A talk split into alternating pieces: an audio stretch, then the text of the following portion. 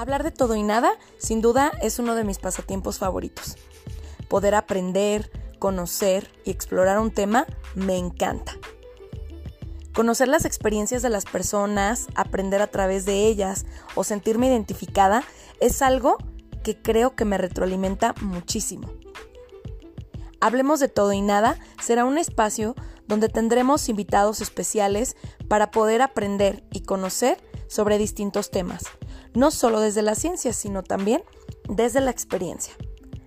Sean bienvenidos y bienvenidas. Yo soy Liz González y te invito a hablar de todo y nada conmigo.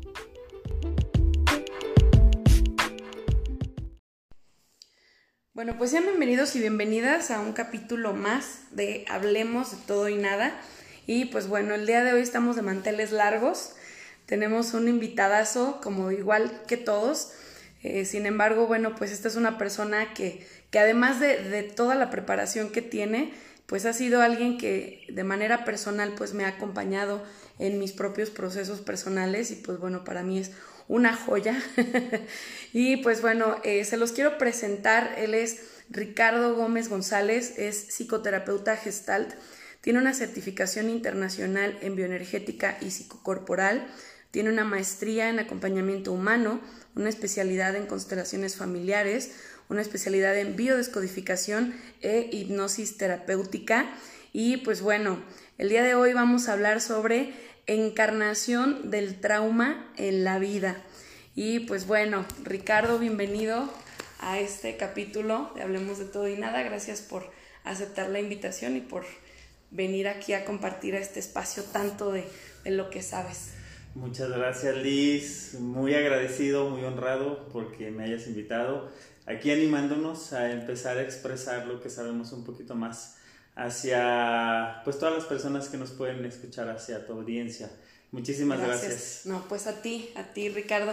Bueno, pues eh, como sabrás, bueno, cuando les hago la invitación a todos, eh, siempre es, pues la pregunta obligada es de qué te gustaría que hablemos, ¿no? Porque creo que el tema a veces eh, podemos saberlo mucho desde los libros y desde la preparación, pero creo que cuando toca nuestra parte humana, cuando lo hemos vivido ya sea desde el acompañar o desde el ser acompañados, pues nos permite, híjole, saborearlo mucho más, ¿no? Entonces, bueno, eh, me planteabas varios temas y, al final pues queda este, ¿no? Encarnación del trauma en la vida y bueno, me gustaría que, que nos empezaras a compartir un poquito del porqué del tema y pues lo que, lo que nos quieras compartir respecto a esto. Ok, ¿por qué del tema? Fíjate que cuando yo empecé mi primera maestría, me di cuenta que el terapeuta, o desde mi experiencia, debería de hacerme un buscador, un buscador de eh, en dónde estaba ese daño en la persona.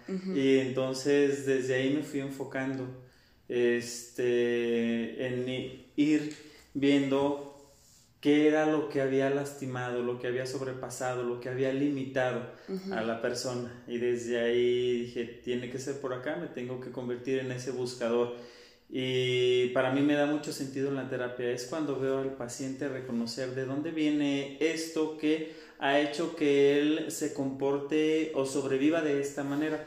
Finalmente el trauma, pues, ¿qué es? Es aquella situación externa que viene fuera de mí que viene de improviso, que no se espera y que me sobrepasa. Sí, claro. Y que eso genera un, un daño a nivel emocional e incluso en ocasiones a nivel físico. Sí, claro. Y entonces cuando yo te hablo de encarnación, que le puse el, tema, era porque se encarna, se encarna como si fuera un ser viviente en nosotros, como una situación que genera un cuerpo propio que forma una estructura en nosotros, una estructura de carácter.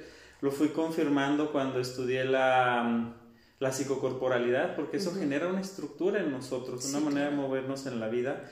Y luego en la biodescodificación igual, es buscar en dónde fue ese evento detonador que hizo que nosotros nos comportáramos de esa manera y ese evento que después si no se resolvió de manera psicológica, este, emocional, va a ir y se va a anclar en el cuerpo físico. Sí, claro. Ajá, así es. Entonces, este, por eso para mí es muy importante en el proceso de la terapia revisar de dónde es que viene y cómo es que, que se puede anclar.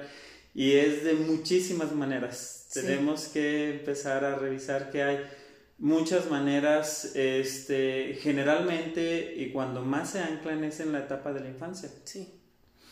Puede ser este, incluso también desde antes de, de nacer, que yo he visto en el proceso de, de acompañamiento, antes del nacimiento, cuando están en el vientre materno las personas, eh, durante el parto, que es otro proceso fundamental, Sí. y en los primeros tres años de vida es la, la parte más importante y luego después hasta los ocho años.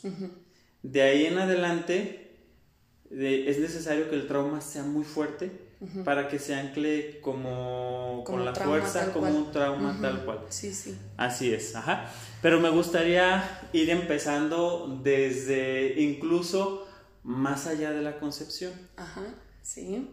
Todo lo transgeneracional que, que me parece que, que, que creo que es algo que te dicen porque yo recuerdo cuando estábamos en la universidad que empezábamos a ver las diferentes corrientes y sí nos hablaban de, de cómo si nuestras células traían información de que mis ojos podían ser iguales a los de mi tatarabuela, pues que también podía haber implantaciones de, de cuestiones, pues ahora sí que, que de, de generaciones atrás, de recuerdos, de memorias que tuvieran que ver con algún trauma y que de una u otra forma nos pudieran llevar incluso a alguna repetición, ¿no? Y que de repente salgo de la, de la universidad y digo, y poco se habla de eso, ¿no? Eh, mucho del aquí y el ahora, mucho de lo que está ahorita y ya lo que te acuerdas, punto. Y de repente, eh, bueno, me, me llegó a pasar esta parte de, de volver a caer al mismo hoyo cuando según ya lo había trabajado con un enfoque terapéutico, con otro y con otro, y decía, ¿y por qué me sigue apareciendo esto y por qué sigo sin encontrar de dónde viene, ¿no? Entonces creo que eso es algo de lo que poco se habla y que está tan presente y que si logramos encontrar el origen, híjole, pues nos permite una resolución del conflicto maravilloso, fuerte, pero muy, muy amoroso, muy bonito y que nos permite realmente avanzar. Ajá, ¿no? así es, sí, fíjate, que he encontrado yo, yo te voy a hablar de la práctica terapéutica Claro, que tengo, sí, este, claro. que he encontrado, he encontrado en algunos casos y confirmo la teoría, este, que se anclan situaciones que vienen de generaciones más atrás. Este, por ejemplo, te voy a poner el caso que fue fuerte para mí eh, y que es reciente. Me llega una señora que me dice, oye, yo me, me siento que me estoy volviendo loca, me siento que soy eh, una depravada, este, tengo deseos de acercarme a los niños y tocarlos de cierta manera. Y entonces empezamos a revisar su proceso personal, cómo ha ido viviendo la vida. No encontramos nada desde su proceso personal. Nos vimos hacia el vínculo, nos fuimos hacia el vínculo con sus padres. ¿Y qué sucedió? Pues entonces el padre había tocado a esa mujer cuando era una niña. Bueno, algo se ancló ahí, ¿verdad? Pero luego revisamos, ¿sí? ¿Qué pasó con papá? ¿Qué pasó con las hermanas de papá? Ah, el abuelo había violado a todas las hermanas. Entonces estamos hablando, las hermanas de papá, estamos hablando de que había un incesto heredado, Claro. sí, del abuelo y luego entonces este el papá algo cambió. El papá ya hizo un gran esfuerzo porque ya no violó, sí, pero sí tocó. Claro. Es- Abusó. abusó. Esta mujer, entonces, ¿qué sucede? Tiene ese impulso del deseo heredado del incesto, pero ella ya no Lo tocó. mantiene solo en el... lo mantiene deseo. solo en ese deseo y así es como vamos trascendiendo, Claro. pero va heredado. Sí, claro. Sí, va heredado desde ahí y va heredado de una manera fuerte, porque la persona de repente piensa que hay algo mal en ella. Sí, sí, sí, Sí, claro. estoy loca, ¿qué me está pasando? Y cuando la persona descubre esto, encuentra una paz muy grande. Y hay que entender para todos los que nos escuchan que muchas veces tenemos situaciones que pudiese parecer que estamos locos, que estamos mal, que tenemos algo inadecuado y muchas veces no es de nosotros. Viene desde atrás y eso es un trauma, se ancla como un trauma, aunque yo no lo viví directamente, Claro, sí, claro. pero energéticamente viene desde atrás. Sí, claro. Sí, Y se normaliza hasta cierto punto también. Así es. Ajá. Como la persona que,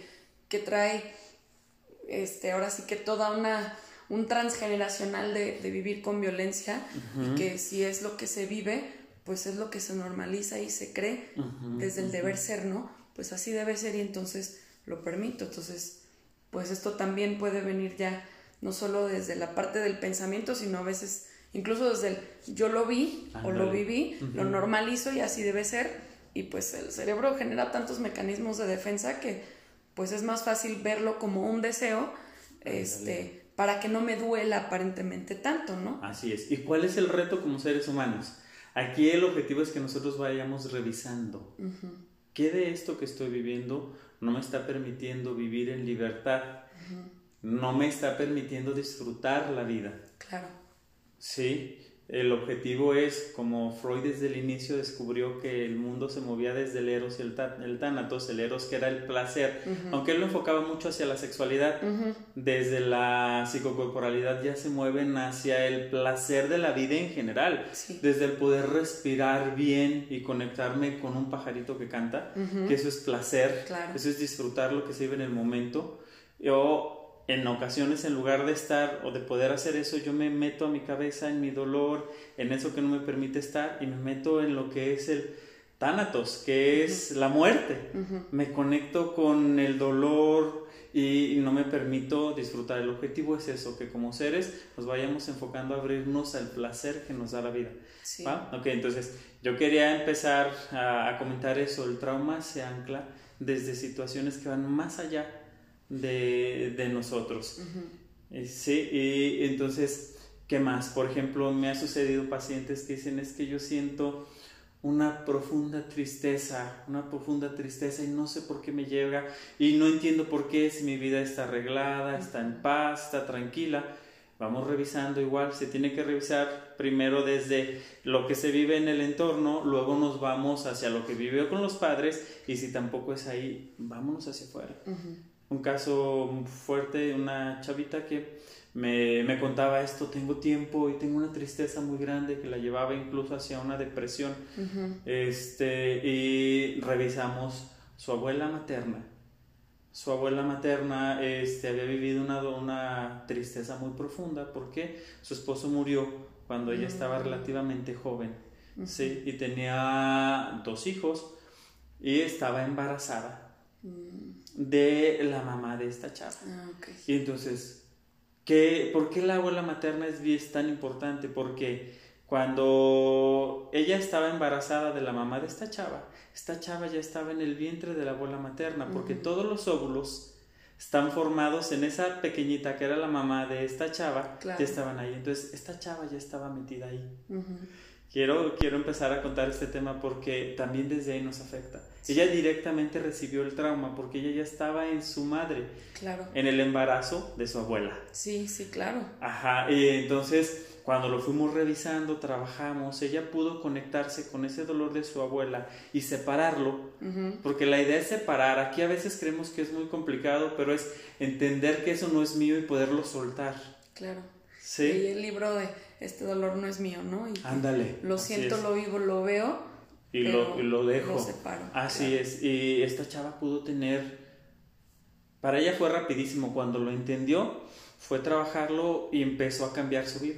Claro. Siempre un trauma, para trabajarlo es bien importante que haya una repetición. Sí. Repetición y repetición y repetición y repetición hasta que tú te sientas libre de eso, hasta que tú te generes una nueva conexión neuronal, porque el trauma te genera una idea de ver la vida. Sí. Ajá, una conexión neuronal. Eh, una respuesta automática. Ándale, así es, es la respuesta automática. Entonces tú tienes que generar, a través de esa repetición, como nos dice la física cuántica, tienes que generar un campo, una masa crítica que sea mayor, superior a la masa crítica que tú ya habías formado al repetir esos pensamientos negativos, pero que sean opuestos, que sean positivos. Ok, perfecto. Este entonces, bueno, ya llevamos la parte que viene mucho más atrás, luego la que es vivida en el vientre materno, pero desde un segundo nivel, digámoslo así. Luego yo observo en el primer nivel, que este es uno de los más comunes. Sí. cuando una mamá está embarazada y entonces de manera inconsciente ya no sabe o no entiende lo que está pasando de, dentro de ella y se deja llevar por la emoción a veces. No sabe cómo manejar esa emoción y toca mucho la tristeza, el enojo, el coraje, a veces el rechazo a la pareja. Sí, este, eso es muy marcado y generalmente va y se ancla Claro, en, el, bebé. sí. Y la gente a veces creo que no, no le da la importancia que, que, esto merece, ¿no? Y de repente es, no, sí, o sea, el bebé está conectado, pero porque se alimenta la mamá. Yo digo, si se alimenta la mamá, claro que todas las emociones que mamá está viviendo y sintiendo en ese momento también se trasladan hacia el bebé. y, y, bueno, a, a, mí de manera personal me brinca mucho lo que dice Bert Hellinger, ¿no? Que dice, no es lo mismo nacer que tomar la vida. Y entonces, como incluso a veces desde el vientre materno podemos desprendernos de la vida, porque si mamá se desconectó por una situación fuerte que vivió y sintió que se iba a morir o sintió que ya no podía más y desde, desde su necesidad de, de vivir lo que estaba pasando afuera, vamos a decirlo, eh, se desconecta por momentos del bebé porque hay una situación que me rebasa acá afuera, pues eso también afecta al bebé e incluso desde ahí luego vienen las, las orfandades afectivas, ¿no?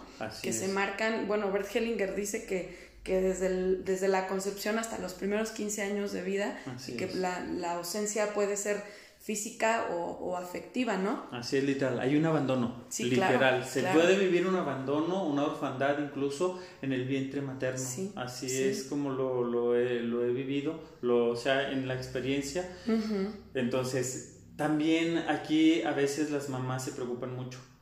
Yo sí tengo muchas eh, pacientes mamás que llegan me dicen, es que, ¿qué puedo hacer? No sé cómo controlarme. Es cierto, a veces no tenemos el recurso. Claro. Yo qué les recomiendo, el recurso más fácil que pueden utilizar es la respiración.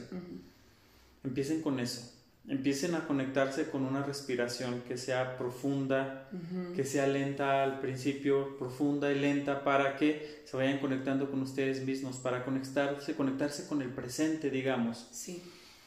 Y empezar a separar eso que ustedes dicen que no se puede atender, que no sé cómo, porque lo que sucede es que no hay la herramienta. Sí, claro. Y entonces es entender que tú puedes hacer algo. A veces nuestra conexión neuronal o nuestro hábito aprendido es gritar, es enojarme, es dejarme llevar por el enojo, por el impulso. Pero aquí es respira y separa, es decir, yo ya no quiero esto. Si estás embarazada y tienes algún conflicto, por ejemplo, no sé, es común que haya conflictos con la pareja por muchas circunstancias, que porque la pareja está alcoholizada o alcoholizándose, que porque la pareja no llega, que hay una infidelidad, que la pareja no da suficiente dinero, que ahorita está sucediendo mucho esto.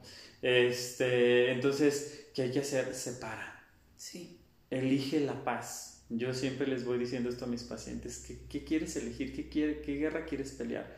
Eso de afuera no lo vas a poder cambiar. Entonces, a las mamás les digo, hazte cargo de ti. Sí. Hazte cargo de tu bienestar, de disfrutar la vida. Y empieza a separar lo que no está en tus manos para que te enfoques en lo que sí está en tus manos. Esto puede ser que les puede ayudar a ustedes. Entonces, practiquen la respiración, la respiración consciente y a través de la respiración aprende a separar. Sí. Porque la respiración nos trae energía. Y esa energía nos ayuda a mover la energía del pensamiento negativo que tenemos. Sí, claro, y nos aterriza sobre todo lo que mencionas, ¿no? Al, aquí y a la hora. Y esa parte se vuelve también bien importante y a veces no lo vemos, a veces pensamos, yo en algún momento como paciente lo llegué a pensar, ¿no? ¿Cómo respirar? O sea, no, perdona, no mames, ¿no? ¿Cómo que respirar es? Sí, de, verdad es, claro, es, eh, se vive desde, desde el dolor, desde, desde el trauma, desde todo lo que eso puede mover y nos agita tanto que entonces me enfoco en todo menos en, en mí. En mí y, y, esa parte que mencionas de, o sea, del querer cambiar, creo que es una de las cosas más difíciles, ¿no? O sea, quiero cambiar todo lo que pasa allá en lugar de enfocarme aquí. y, y, esta ilusión, esta, esta, ¿cómo llamarlo? Pues esta falsa, falsa realidad o esta falsa creencia de pensar que yo puedo cambiar al otro, solo me hace vivir en una falacia que no va a llegar. Así es. Y, y eso agrava la situación afectiva y emocional. Así es, así es. Entonces, bueno, para esas mamás que están embarazadas, suelten lo que no les pertenece, lo que no pueden manejar y conéctense con ellas, consigo mismas, ¿sí? Con lo que tengo aquí ahora, ¿qué puedo hacer? Se van a ir dando cuenta que pueden traerse o que pueden darse seguridad, se pueden dar paz, ¿sí? Cuando ya no esperan que el otro se las dé. ¿Sí? Empezar a, revisar y ver esa parte. Por un lado, eso es cierto. Por otro lado, aprender a separar cuando la mamá viva este, dentro de, que esté embarazada y que viva un trauma que a lo mejor no pudo controlar porque también se asustó mucho por algo. Claro. En ese momento, la persona, ¿qué es lo que puede ser? Separar, decir, estoy bien, estoy en paz y decirle al bebé, porque el bebé escucha, el bebé siente, darle, darle esa paz, esa tranquilidad al bebé. Estás bien, estoy bien, no pasa nada. Claro. Finalmente hay una conexión y el bebé lo puede entender, al menos la sensación que la mamá se va a ir dando cuando dice, no sucede, no está sucediendo nada, fue algo, a lo mejor hubo un temblor, por ejemplo, que así se puede anclar un trauma, algo, apenas me acaba de pasar que trabajé una paciente que traía el trauma del temblor. Ok, entonces, este si tú te das cuenta que, bueno, traigo una herida, pero estoy sana, estoy... ¿A qué me refiero sana? Estoy viva. Sí, claro. Puedo respirar. Entonces, en ese momento automáticamente detén tu mente para que le digas, estoy bien. Porque muchas veces la mente trágica, la mente de la sobrevivencia, la, la que quiere sobrevivir, genera escenarios bien trágicos y a veces el trauma viene a través de ese escenario trágico que yo me generé y no precisamente por lo vivido. Sí, sí, claro. Sí, Y, y, entonces a las mamás si le sucede eso, entonces tranquilizarse, es decir, espérate, estoy bien, estoy en paz y hablar con su bebé. Si hubo una discusión con la pareja, igual estoy bien, te quiero mucho, quiero a tu papá, porque he encontrado esto en otros pacientes la mamá por alguna circunstancia de manera consciente o inconsciente empieza a odiar a papá y entonces el niño empieza a tener cuando nace ese rechazo hacia papá. Y no sé por qué mi hijo tiene un rechazo tan grande a su padre. Ah, porque tú se lo anclaste. Sí, claro. Tú lo sentías. Tú lo sentías. Sí. Porque cuando el niño está en el vientre, su cerebro no tiene una madurez en ningún sentido. Entonces, todo le llega directo, toda la información le va a llegar directo y la toma como tal. Sí, claro. Aunque no la entienda, después la va a codificar. Así es. Entonces, aquí es, bien importante mm, eso, que le hagan saber al hijo que está bien y que ella se genere ese bienestar como vaya pudiendo. Sé que en ocasiones es difícil, pero puede irse buscando, pueden irse buscando caminos. Si hay situaciones que te sobrepasan, también busca un especialista. Sí. Ahorita hay demasiada ayuda, o sea, hay muchas personas que se están preparando, hay especialistas, busca un especialista. Sí. Eso podría ayudar a que tú estés más tranquila, más en paz y que le heredes una vida más sana a tu hijo también. Sí, claro. ¿Sí? Claro. Y esto lo, lo hablamos ahorita desde alguien que, pueda estar embarazada, ¿no? Pero que también, también perfectamente podemos aplicarlo en la vida cotidiana desde, desde nosotros mismos, ¿no? Independientemente de, que si estamos embarazados o, no embarazados, o sea, también desde la, desde la vida diaria, el revisar esta parte, ¿no? Y que a lo mejor si ahora yo, Liz, soy consciente de que hay cosas que me están doliendo, que me están moviendo, pues el momento es ahora para ir a trabajarlo, ¿no? A veces el posponer y posponer y decir, bueno, luego, pues si ahora soy consciente, ¿para qué me espero hasta que llegue un momento en donde esté embarazada para ir a sanarlo? Si lo estoy viendo ahora, ¿no?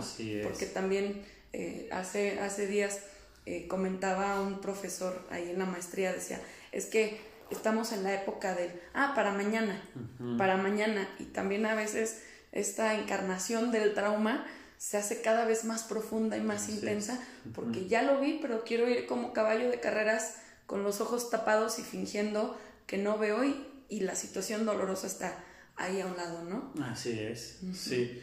Que hay otro, otro, otra encarnación, fíjate, ahorita que, que hablas sobre eso, También quiero, quiero hacerte una observación, no sé si tú lo has visto. Los chavos, los chavos me refiero, chavos no sé, de 25 años para atrás, traen una energía positiva, aunque de repente se critica porque yo creo que desde el entorno, desde la educación que se les ha dado, ya fue una, una educación más permisiva, una educación en la que, me refiero a la, en las escuelas, porque ya no se les, ya no, se les reprueba, ya no se les hace ver que sus acciones tienen una consecuencia. Eso hace que desde su educación haya sido un poquito más difícil, este, digamos, entrar en la vida y se les conoce como la, la generación cristal. Este tienen una apertura de mente más grande. O sea, sí. estoy encontrando que los chavos están más abiertos a tomar terapia. Sí, claro. Sí, que lo están viendo con más naturalidad y eso también es positivo. Sí, claro, totalmente. Que eh, ojalá sí siga y lo quiero poner aquí porque siempre cuando ponemos algo hacia el público también vamos generando en la mente de la persona o del ser esa posibilidad. Y también lo quiero poner así, como que hay más apertura y abrirlo como una, una posibilidad de que haya más apertura en las, en las personas. Sí, sí, claro. Ajá. Algo, que, algo ahí respecto a esto de, las, de la famosa generación de, de cristal, eh, algo que yo observo desde acá afuera, digo, wow, es que son personas que sí, tal vez algunos, porque no voy a generalizar, tal vez algunos les faltaron límites, tal vez a algunos les faltaron muchas cosas, como a todos nos faltaron. Así es. Pero son las primeras generaciones que abiertamente se atreven a hablar de lo que sienten, que, que, abiertamente se atreven a decir, necesito ir a terapia y llegan con papá o con mamá y se los piden. Papá, mamá, me siento mal, necesito ir a terapia, por favor. Y de repente a veces, pues todavía para muchas generaciones ya más arriba, es como, ir a terapia es para locos, ¿no? Y se sigue teniendo esa visión de la relación con el proceso personal y la locura, con el trabajar algo que me duele y con, estás loco, si tú no puedes solo porque yo sí pude, entonces eh, estás mal, ¿no? Y es, pues no, o sea, realmente hace poquito platicaba con una persona que me decía, es que no era una casualidad que antes, si hablamos de 50 años atrás, la gente moría muy joven. ¿Por qué? Porque no hemos entendido que de verdad el cuerpo grita lo que nuestra boca calla. Y había muchas enfermedades que de repente sí, si tú quieres el avance de la tecnología y muchas cosas han ayudado, pero también ahora muchas personas se han permitido sanar no solo la enfermedad física, también la enfermedad emocional. Y es algo que desde, desde mi perspectiva creo que todavía no se visibiliza como debería, porque mucho de lo que se enferma en nuestro cuerpo, pues también es algo, es un grito de nuestro cuerpo, no es algo que está hablando a través de nuestras células para decir, hay algo que no estás trabajando, hay algo que no estás resolviendo o que no quieres ver. Entonces el cuerpo dice, pues no lo vas a sacar tú, pues con permiso, pero tiene que salir de alguna forma, ¿no? Así y sabes que, a veces también no se puede ver. La mente eh, hablando del trauma, muchas veces la mente para defenderse, ¿qué sucede? Bloquea. Así es. Entonces no vemos, no lo podemos ver. Por eso también la importancia de acudir al especialista. El especialista puede alcanzar a ver a veces, a veces eso que no alcanzamos, a ver. Cuando tú ya sientes que estás ciclado, ciclada, que estás repitiendo el mismo patrón de conducta y no entiendes por qué y no sabes por qué o cómo hacerlo, puede ser un buen momento, ¿verdad? Sí, claro. Ok, entonces, otra cosa para las mamás. Yo sé que el ser madre mm, es una gran responsabilidad. Para mí, yo les digo a mis pacientes, el ser madre para mí ahorita es la profesión más importante que existe. Porque la madre si está enfocada a ser mamá, a cuidar, a acompañar desde el amor, con los recursos que ya va teniendo y los que puede ir integrando, va a ir este, gestando, educando niños de calidad también.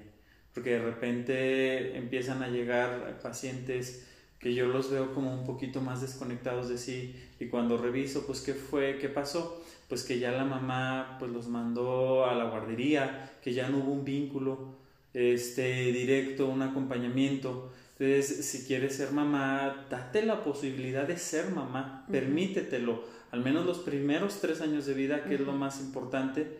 A veces gana que la mamá pues quiere crecer, quiero profesionalmente, este, y está bien. Sin embargo, si tú eliges ser mamá, como tal. A veces hay muchas circunstancias que no se pueden controlar y manejar, es cierto, yo lo sé, pero si tú eliges ser mamá, permítete serlo, porque ahorita está muy de moda dejar el niño en la guardería, está muy de moda seguir haciendo lo que tienes que hacer, pero no te das cuenta que estás generando un trauma también en tu niño cuando lo dejas, porque viene mucho abandonado. Es lo que estoy viendo, los La vida de abandono está fuerte. Boom, sí. Así, abandono y rechazo. Y rechazo. ¿Por qué? Porque no estuvo ahí la mamá. Ok, les quería decir eso, pero por otro lado entender que como madre vas a hacer lo mejor que puedes con lo que tienes. Sí, claro. Si lo haces con conciencia, Sí, si haces con conciencia, decir, voy a dar lo mejor que puedo, voy a tratar de crecer, de buscar y de acompañar desde el amor, darme herramientas de amor para mí para poderlo entregar. Eso puede ayudar a que el trauma también en el niño vaya bajando. Pues. Sí, claro. Desde la posibilidad, ¿no? Porque hablamos desde que también hoy en día sí podemos decir que puede ser hablar desde el privilegio, el decir, de verdad puedo hacer esto de ser madre y dedicarme los primeros tres años de mi vida a mi hijo, ¿no? A mi hija. Pero cuando no hay la posibilidad económica, pues también hablamos de centrarnos en, los momentos de calidad, y no de cantidad, ¿no? Así es, y se puede. Pero buscarlo. Claro, el niño que busca, para el niño que está buscando de la mamá, la conexión visual, la conexión amorosa. Muchas mamás me han dicho no puedo, no sé cómo, porque no lo tuve. Inténtalo entonces, inténtalo, rompe tu miedo. Déjalo, déjalo atrás, aunque digas, de repente me siento ridícula, no sé cómo hacerlo. No significa que vayas, que eres ridícula o que no eres tú o que eres falsa. Es que no tienes el recurso. Sí, claro. Si no lo viviste, no sabes. No sabes cómo hacerlo. Ajá. Entonces, ¿qué es lo que puedes hacer? Inténtalo, ve más allá observando, observando en las películas como una mamá amorosa se entrega a su hijo, cómo la vecina lo hace, intentándolo. Poco a poco es dejar ese miedo, a través de la respiración tranquilizarte y con todo y miedo ve y abraza a tu niño. Con todo y miedo míralo a los ojos. Con todo y miedo estate presente, juega con él.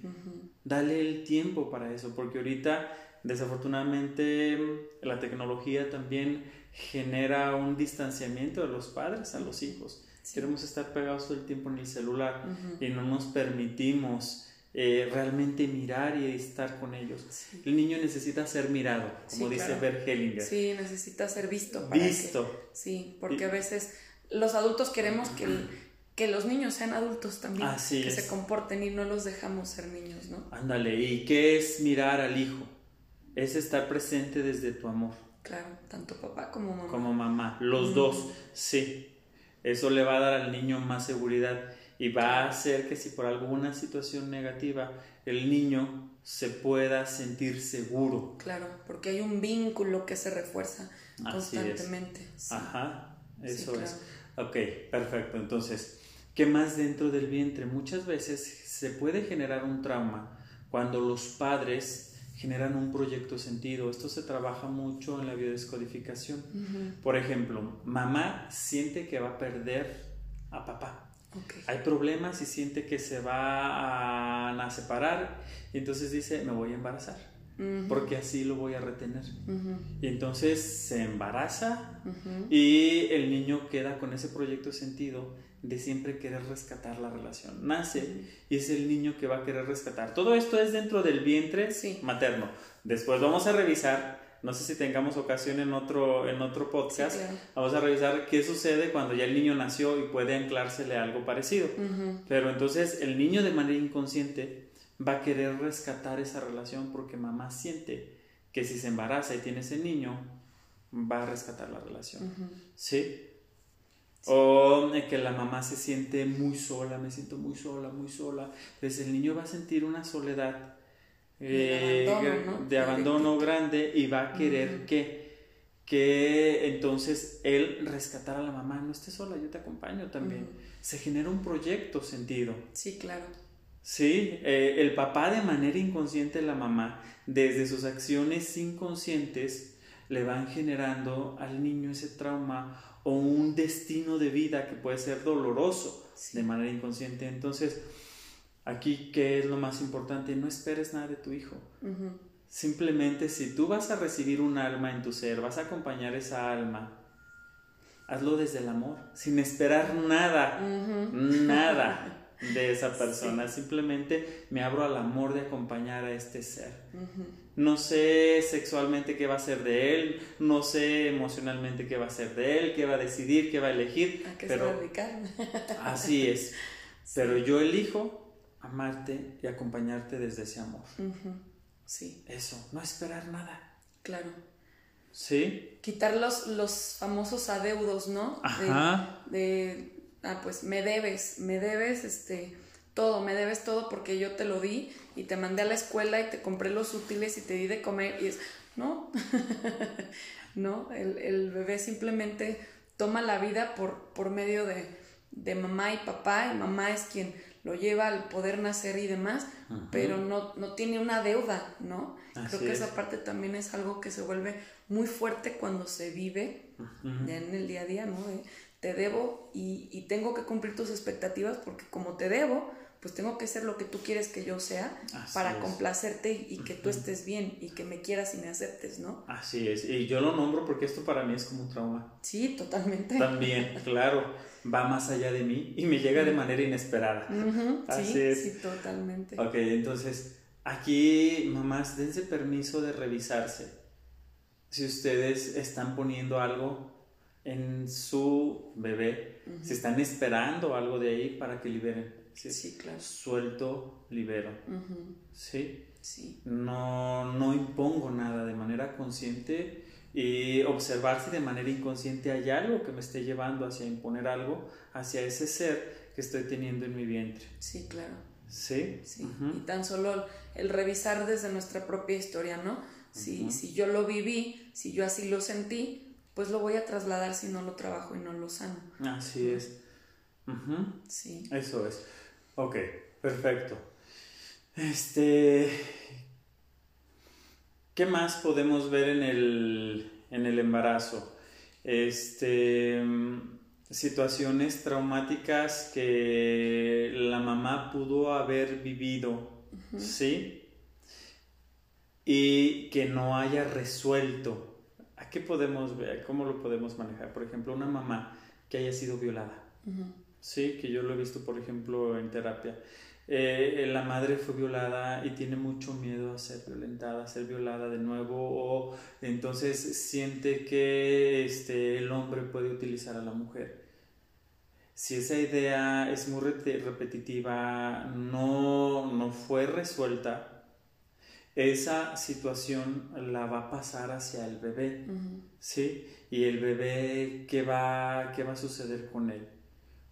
Ese bebé puede sentir que tenga mucho miedo, ujú. ¿sí? Al vínculo y al contacto con, los otros, la- con las otras personas, o como se dice en constelaciones fa- familiares, puede hacer que ese mismo miedo haga que ese niño tenga, a través de ese miedo, otra vez ese encuentro con ese trauma, que sea Ujú. violado otra vez. Sí, sí, claro. Sí, eso es lo que yo, yo he descubierto en algunas situaciones. Mamá fue violada. Eso que ella no resolvió y que tenía tanto miedo hace que se repita. Entonces, por eso también es tan importante la, la sanidad emocional en la persona para que eso no lo vaya pasando, como lo dijimos claro. ahorita. Sí. Sí, que puede ser o víctima o victimario, ¿no? Que Así se puede ir a es. cualquiera ah, claro. las partes y hay, hay que trabajarlo. Yo lo estoy la hablando en la parte de la víctima, Sí, sí, claro. pero también tienes razón, puede ser el victimario.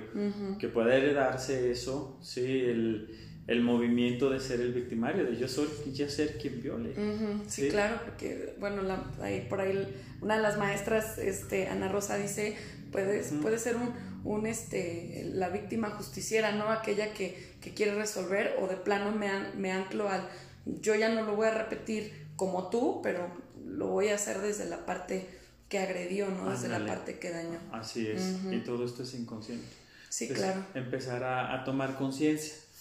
Sí, entonces, híjole, pues muchísima, muchísima información que seguramente podríamos aquí armar toda la temporada hablando sobre, sobre el- esta parte de, del trauma y sobre el impacto que tiene en la, en la vida cotidiana, ¿no? Sin embargo, bueno, esto que nos compartes el día de hoy me parece súper importante, sobre todo para quienes estén en este proceso de ser madres o de que lo piensen, por lo menos para en algún momento, incluso para quienes no lo piensen ni por ahora ni, ni en algunos años, creo que el, el, aquí el punto es atrevernos a mirar ese trauma y, y, si ya lo tengo consciente, trabajarlo y si no lo tengo consciente, pero hay algo que me mueve, que me está eh, siendo disfuncional en mi vida, pues entonces buscar la ayuda a través de un profesional para, pues, para poder trabajarlo y poder sanarlo y pues cortar con lo que se pueda cortar, ¿no? Así Entonces,